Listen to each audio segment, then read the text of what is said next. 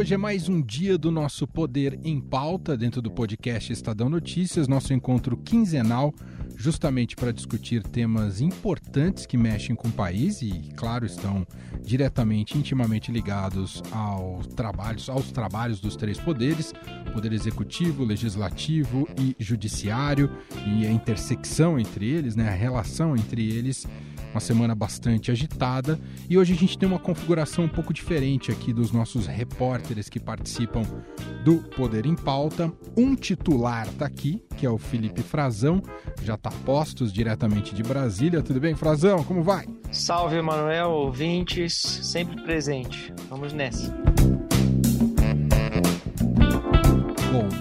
Os outros dois repórteres que você está mais acostumado a ouvir aqui no Poder em Pauta, nosso encontro quinzenal aqui no Estadão Notícias, a Jussara Soares, nessa semana está de folga, então, portanto, não está no nosso programa de hoje. E o Rafael Moraes Moura segue de férias, que cobre o Judiciário Supremo Tribunal Federal. A gente convidou para participar dessa nossa conversa hoje aqui no Estadão Notícias o repórter pantaneiro Vinícius Valfré. Tudo bem, Vinícius? Como vai? Fala, Manuel. Tudo bem? Obrigado pelo convite. Eu falei repórter pantaneiro porque imagino que muita gente é, relaciona diretamente a algo muito recente. O Vinícius fez aquela imersão pelo Pantanal num momento bastante agudo e difícil dos incêndios e queimadas por lá. Inclusive, fizemos um episódio específico com o Vinícius contando como foi essa missão e essa aventura. Uh, mas o Vinícius cobre múltiplos assuntos e não só a situação do, do Pantanal. Mas apresento para você, a partir de agora, quais são ah, os temas de hoje aqui do nosso podcast. Nos blocos, a gente vai falar sobre o caso de espionagem da ABIN lá na COP e revelado pelo Frazão, ele vai contar todos os detalhes aqui para gente. Tem o caso também envolvendo o senador Chico Rodrigues, aquele da cueca, que guardou seus mais de 30 mil reais nas partes íntimas. Uh, e o primeiro bloco aqui do programa a gente vai dar conta de dois temas. Um deles é Cássio Nunes Marques, o novo e agora aprovado é, ministro do Supremo Tribunal Federal, e também vamos falar de Alexandre de Moraes, que herdou e será o relator dos casos envolvendo o presidente Jair Bolsonaro no Supremo. Vamos começar então justamente com Cássio Nunes Marques. Né? O Senado aprovou por 57 votos a favor e 10 contra a indicação do desembargador Cássio Nunes Marques para se tornar o ministro do Supremo Tribunal Federal. Ele entra na vaga do decano Celso de Mello, que se aposentou. O Cássio enfrentou uma sabatina bastante extensa uh, ali na CCJ do, do Senado Federal, São, foram mais de nove horas, mas no final das contas deu resultado e tudo aquilo que se esperava. Começando por você, Frazão, foi uma sabatina é, mais figurativa ou ele foi é, pressionado ao longo dessas nove horas até ser aprovado, hein, Frazão? Olha, foi uma sabatina de louvor, como meus colegas que estavam lá ontem, o Vinícius acompanhou bastante o dia a dia dele ao longo dessa semana, vai poder dizer, completar aí, até melhor do que eu, Manuel. Foi como costuma ser, na verdade, as sabatinas é, de, de, autoridades enviadas ao Supremo. Né? Ele é, é um, um, ministro suprapartidário e essa ampla margem provou isso, né? 57 a 10. Na própria CCJ, né, uma votação anterior em que ele foi de fato ali indagado, também já houve uma margem bastante ampla. Eu vi que houve alguns senadores apenas acho que foram cinco, né, Vinícius, que, que votaram contra, e eu vi alguns é, depois declinando o seu voto, senadores do Podemos, né, do Muda Senado, que são, é um grupo que faz uma espécie de oposição a, ao mandato do presidente do Senado, Davi Alcolumbre, é um grupo independente, também com com, senadores de diversos partidos, mas que está sofrendo agora por essa composição mais ampla da base é, do presidente Bolsonaro que ele está construindo com a ajuda do Davi Alcolumbre, interessado na sua reeleição, interessado, portanto, numa excelente relação com o Supremo Tribunal Federal e com o novo ministro Cássio Nunes Marques, porque eles estão analisando se Davi Alcolumbre pode ou não ser reeleito. Por isso, o clima foi muito mais de confraternização. Ele não foi assim muito pressionado, não foi é, colocado contra a parede. Teve uma uma, como eles definiram bem na nossa é, reportagem de hoje no Estadão, de hoje quinta-feira, uma sabatina muito tranquila, né? que acabou com essa ampla aprovação. Mas o trabalho digno e árduo, ele, quando é premiado, ele serve de espelho para que as pessoas prossigam nesse caminho é, é, e, e, consigam atingir os seus sonhos, os seus objetivos. Vinícius, talvez o que mais tenha o pressionado nesta quarta-feira, o Cássio Nunes Marques, uh, foi justamente uma matéria sua para o Estadão demonstrando que ninguém sabe o que faz a mulher dele no Senado, não é, Vinícius? Pois é, Emanuel. A, a mulher do, do agora ministro Cássio Marques trabalha no Senado, no gabinete do senador é, Eumano Ferrer, que é do Piauí, assim como assim como o Cássio, e, e numa entrevista que o senador me deu, ele não sabia muito bem explicar o que, que ela faz, é, como que chegou até o nome é, da Maria do Socorro Marques, foi algo, foi algo bem estranho, assim, que, que gerou, assim, alguma repercussão. Esse tema foi colocado é, na sabatina, o, o, ministro, por sua vez, também não, não conseguiu ali apresentar uma, uma resposta muito clara sobre quais são as atribuições da mulher dela, da mulher, da, da mulher dele no Senado, e, e, mas acabou ficando por isso mesmo, que aliás, Emanuel, é uma característica da Sabatina.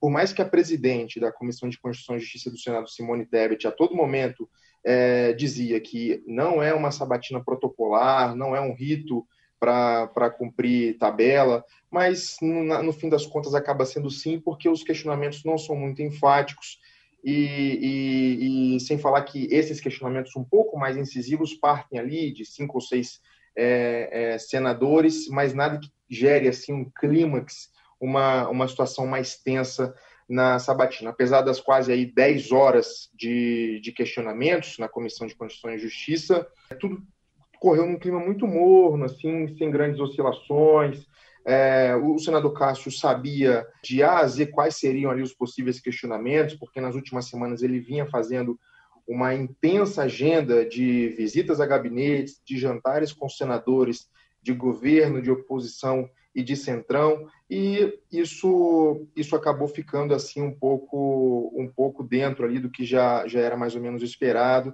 sem nenhuma grande novidade havia até alguma expectativa para que ele se manifestasse de maneira mais clara sobre alguns temas que devem nortear a atuação dele no, no Supremo Tribunal Federal, mas também ali o ministro é, conseguiu é, é um, uma estratégia ali para não se comprometer muito e, e, e, deixou meio que em aberto aí algumas algumas de suas posições pessoais e jurídicas. O princípio da presunção de inocência, ela passa por todas as crises atuais, a criminalização da advocacia, a criminalização da política.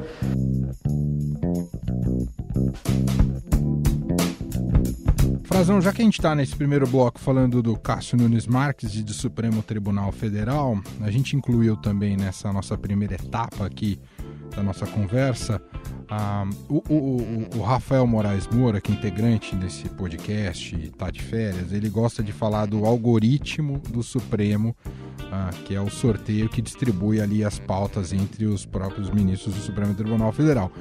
E o sorteio do caso, do, do, da investigação, né, do inquérito que investiga o presidente Jair Bolsonaro sobre suposta interferência na PF, não foi para o Cássio Nunes Marques, que está entrando no Supremo. O, a corte definiu isso antes e o sorteio caiu nas mãos do ministro Alexandre de Moraes.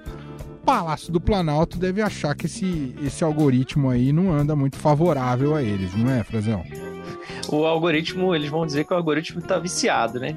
Que tá, tá ali, tem alguma suspeita nesse algoritmo. Claro que é uma brincadeira, né? Que a gente está fazendo, é, que esse caso especificamente que estava com o ministro Celso de Mello, é, vai ficar com o Alexandre de Moraes, que é um relator que, pelo menos, tem sido um adversário politicamente analisando, do governo na corte. Eu tenho sido uma pessoa que desagrada, as decisões dele desagradam muito, e ele também é alvo é, da militância bolsonarista, porque um caso que ele tinha assim com maior é, repercussão né, era esse inquérito das fake news e as investigações sobre os atos antidemocráticos né, que estavam com ele e essas é, investigações um, o inquérito das fake news e de, que inclui ali também ameaças, né, à integridade de, de, dos próprios ministros do Supremo e de seus familiares, é um inquérito muito controverso porque foi aberto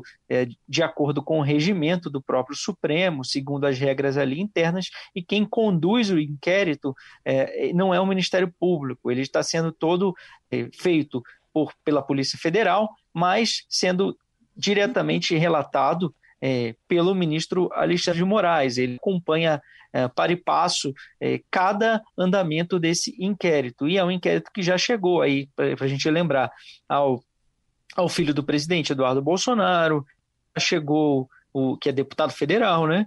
Já chegou a vários empresários bolsonaristas, a vários militantes da rede é, digital do presidente Bolsonaro, que levou aí à prisão de, algum de, de alguns deles, né, que inclusive pessoas que tinham cargo, que tiveram cargo no governo Bolsonaro, como aquela uh, militante de extrema direita Sara Winter, o próprio Oswaldo Eustáquio, que é um, um, jornalista cuja esposa até muito pouco tempo era uma assessora direta da ministra Damares Alves.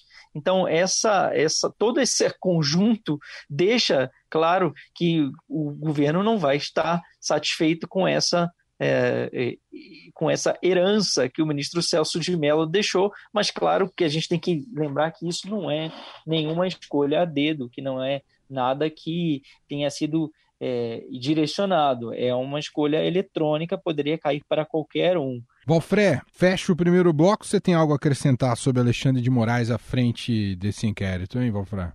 Ah, só para é, reforçar o que o Frazão comentou, que é essa anulação né, da possibilidade de esse caso cair na, no, no, colo do, do, ministro Cássio Marques, que naturalmente o governo preferia muito mais ele a Alexandre é, de Moraes, mas é, a gente ainda não sabe muito bem a posição do, do novo ministro com relação a diversos temas. Um, um exemplo rápido, uh, Emanuel, é o seguinte: ontem, na, uh, no, dia que ele foi sabatinado, o, o, senador Ângelo Coronel, por exemplo, que é presidente da CPMI das fake news, chegou a perguntar a ele é, o que, que ele, se ele acha que fake news é, são de fato uma ameaça para a democracia. E diante dessa pergunta, o ministro preferiu dizer que ele poderia vir analisar esse caso no Supremo Tribunal Federal e aí não poderia adiantar uma posição sob pena ali de sofrer alguma alguma sanção e tudo mais e sempre usando esse esse discurso para se livrar de, de, de, perguntas um pouco mais, que tangenciam ali um pouco mais a, a, futura atuação dele, mesmo a pergunta não sendo exatamente sobre o inquérito em curso.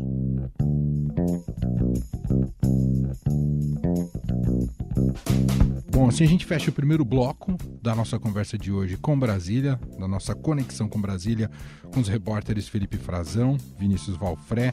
E agora a gente entra no escândalo, no caso da cueca envolvendo o senador Chico Rodrigues, que pediu, e agora um acordão, né? Ele pediu ao próprio Supremo Tribunal Federal, na figura do ministro Luiz Roberto Barroso, uh, tinha determinado o afastamento dele no Senado e ali depois ele pediu licença de 121 dias, o próprio Supremo então tirou essa suspensão.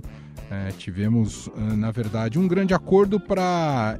Desculpe a, a, a, o trocadilho, para estancar o mau cheiro, Frazão? Nossa, e o Senado agora vai ter que lidar com essa situação, né? Porque isso aí foi uma manobra para blindar o senador, é, manter o, o mandato dele com o grupo político que já tinha, né, porque ele faz parte de um grupo político em Roraima que está todo sendo investigado. É o grupo político do Democratas, do partido, que inclusive também é o partido do presidente do Senado, Davi Alcolumbre, que deu ali a, o seu aval nos bastidores, né? Ele não mostrou é, estar contra isso, inclusive quando veio a público, é, disse que não poderia tomar uma decisão apressada de instaurar o Conselho de Ética, é, o processo no, no Conselho de Ética é, rapidamente, que tinha que conversar com os outros senadores para ser não ser uma coisa casuística, porque nem todas as comissões do Senado estão funcionando. É sempre aquela coisa assim, olha, vamos levando, vamos deixar o tempo passar, porque, olha, daí já entrou na pauta da população né, do país todo, na verdade, a questão da vacina. Amanhã vem mais um novo caso e vamos ver se, se o senador é, do, do, dinheiro na cueca, né, que agora, como ficou conhecido o Chico Rodrigues, fique cai em esquecimento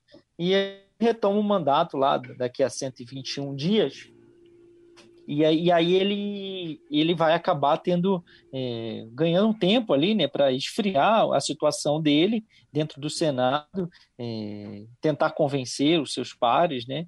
E é muito estranha a situação, né? Já que ele, se o dinheiro fosse é, para pagar funcionários da empresa que ele tem com o filho, o filho que vai herdar o mandato, né? O filho chama Pedro Arthur é, Rodrigues, é um empresário em Roraima e vai herdar o mandato dele eles estavam dizendo que isso era para pagar funcionários dessa empresa deles. Então, por que ele esconderia o dinheiro, né? Fiquei sem chão ao ser acusado de ser chefe de uma organização criminosa. Mas essa é uma, uma outra questão que a investigação uh, vai ajudar a responder, porque ele vai ter que depor, né?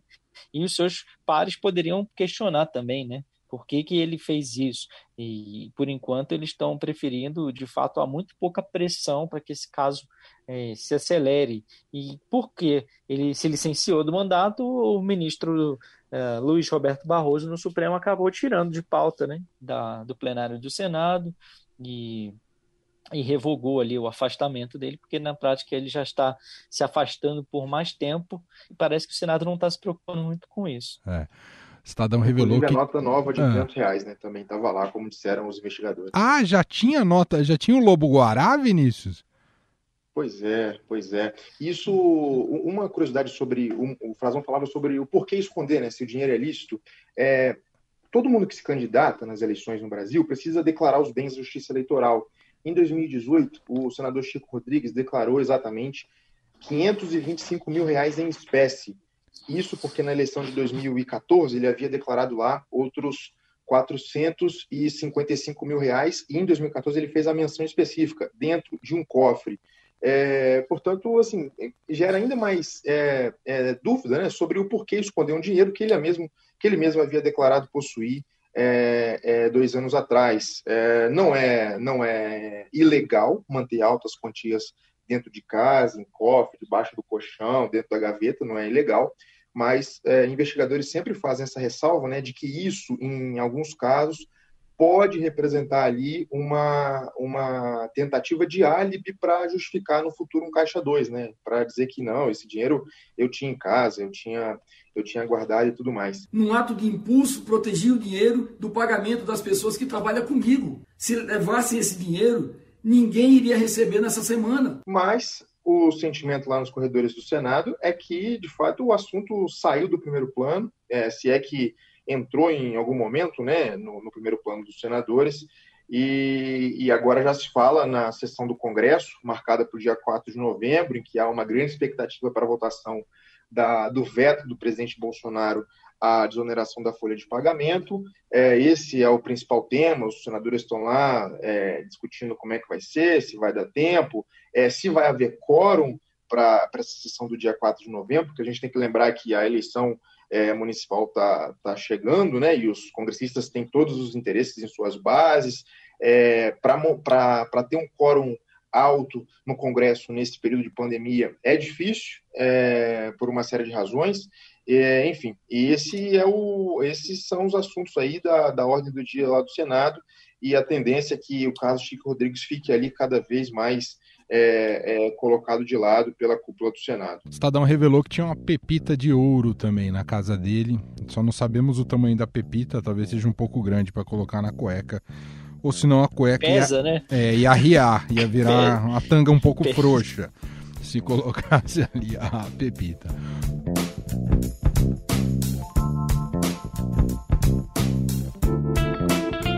Bom, assim a gente fecha mais um bloco aqui da nossa conversa. Estou hoje aqui na nossa conexão com Brasília, no Poder em Pauta, com Felipe Frazão e também com Vinícius Valfré.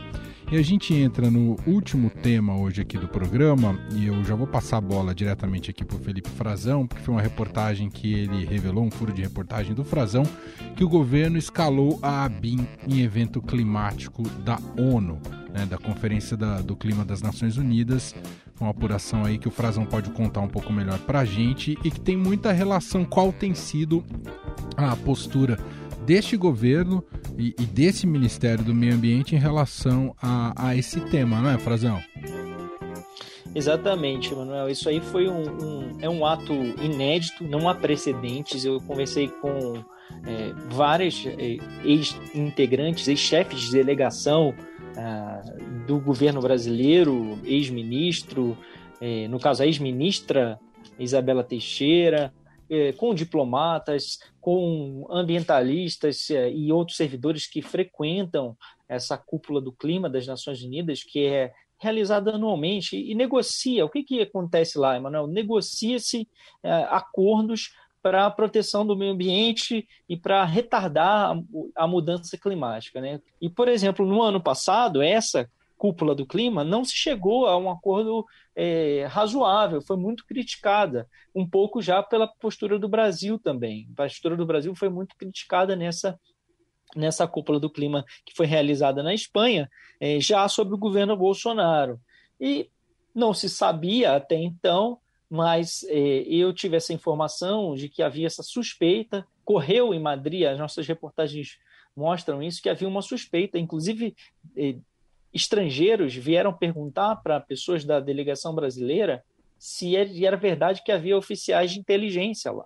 Oficiais de inteligência são agentes secretos são é, da Agência Brasileira de Inteligência que realizam operações para buscar é, informações para o governo. Só que isso é um fato inédito e o fato é que eles, de fato, eu conversei com um deles é, sobre condição de anonimato, obviamente, mas uh, a reportagem está no estadão.com.br, está a lista de nome deles lá. Então, o governo depois já admitiu que fez essa operação, mas disse que foi tudo legal. Só que a questão é: foram enviados, tiveram acesso a uma área restrita, que nem todos que vão à cúpula do clima têm acesso, porque eles foram cadastrados como negociadores da delegação brasileira e não são, ou seja, é uma informação falsa. E esses negociadores têm acesso às salas de negociação reservadas, em que muito, em que se ao longo de duas semanas se negociam os termos dos acordos e aquilo não vem a público, nem tudo que acontece ali vem a público.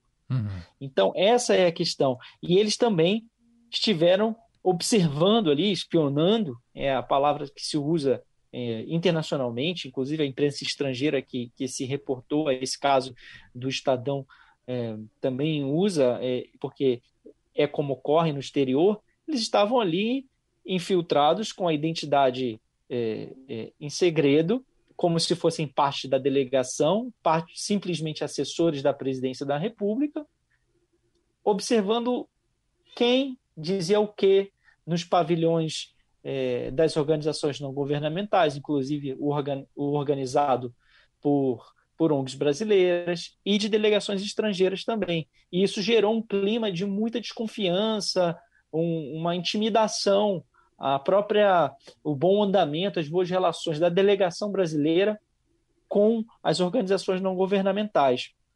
Agora esse caso vai cair lá no Senado e, no, e na Câmara também, no Senado, porque a, a, a, o presidente do Congresso é o presidente do Senado, então, se ele, quando ele decidir reinstalar a comissão mista que faz o controle dessa atividade de, de inteligência, que é responsável por investigar se a ABIN, a Agência Brasileira de Inteligência, está fazendo, é, é, está é, tocando as suas atividades de acordo com a legislação ou não.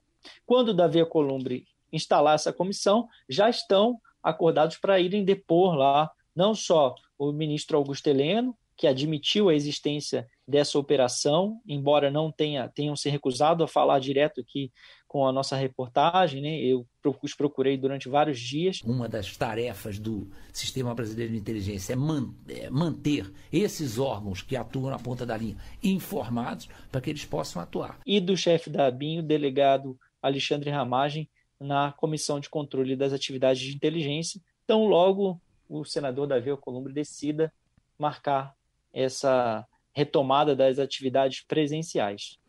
Ou seja, Valfré, só para a gente fechar, é, a pressão agora tende a vir é, em relação a esse caso, tende a vir do Congresso, é isso?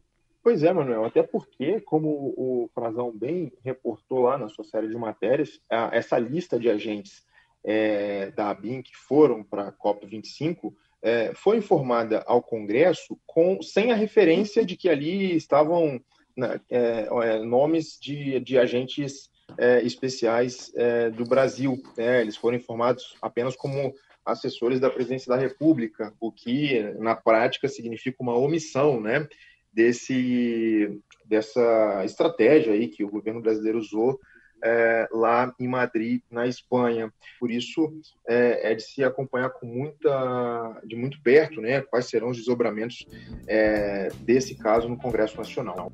Muito bem, assim a gente conclui aqui o nosso Poder em Pauta dessa semana. Uh, lembrando que é sempre uma conversa, um encontro quinzenal com os repórteres em Brasília que acompanham de perto ali as autoridades e os poderes, seja no Palácio do Planalto, Executivo, Legislativo, as duas casas e também o Judiciário, especialmente o Supremo Tribunal Federal.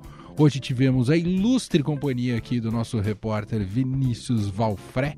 Queremos que você volte outras vezes, viu, Vinícius? Obrigado pela participação. Eu que agradeço o convite, Emanuel. Até a próxima. E agradeço o, o titular aqui do time, está ah, representando, já que não temos os outros dois, Felipe Frazão. Obrigado, viu, Frazão? Obrigado a vocês. Um grande abraço e até a próxima quinzena.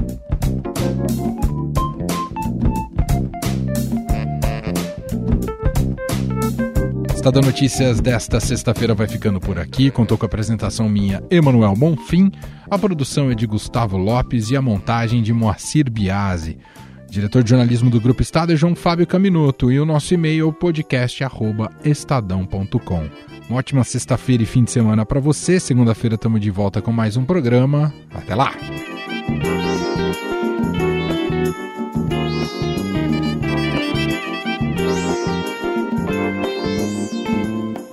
Estadão Notícias.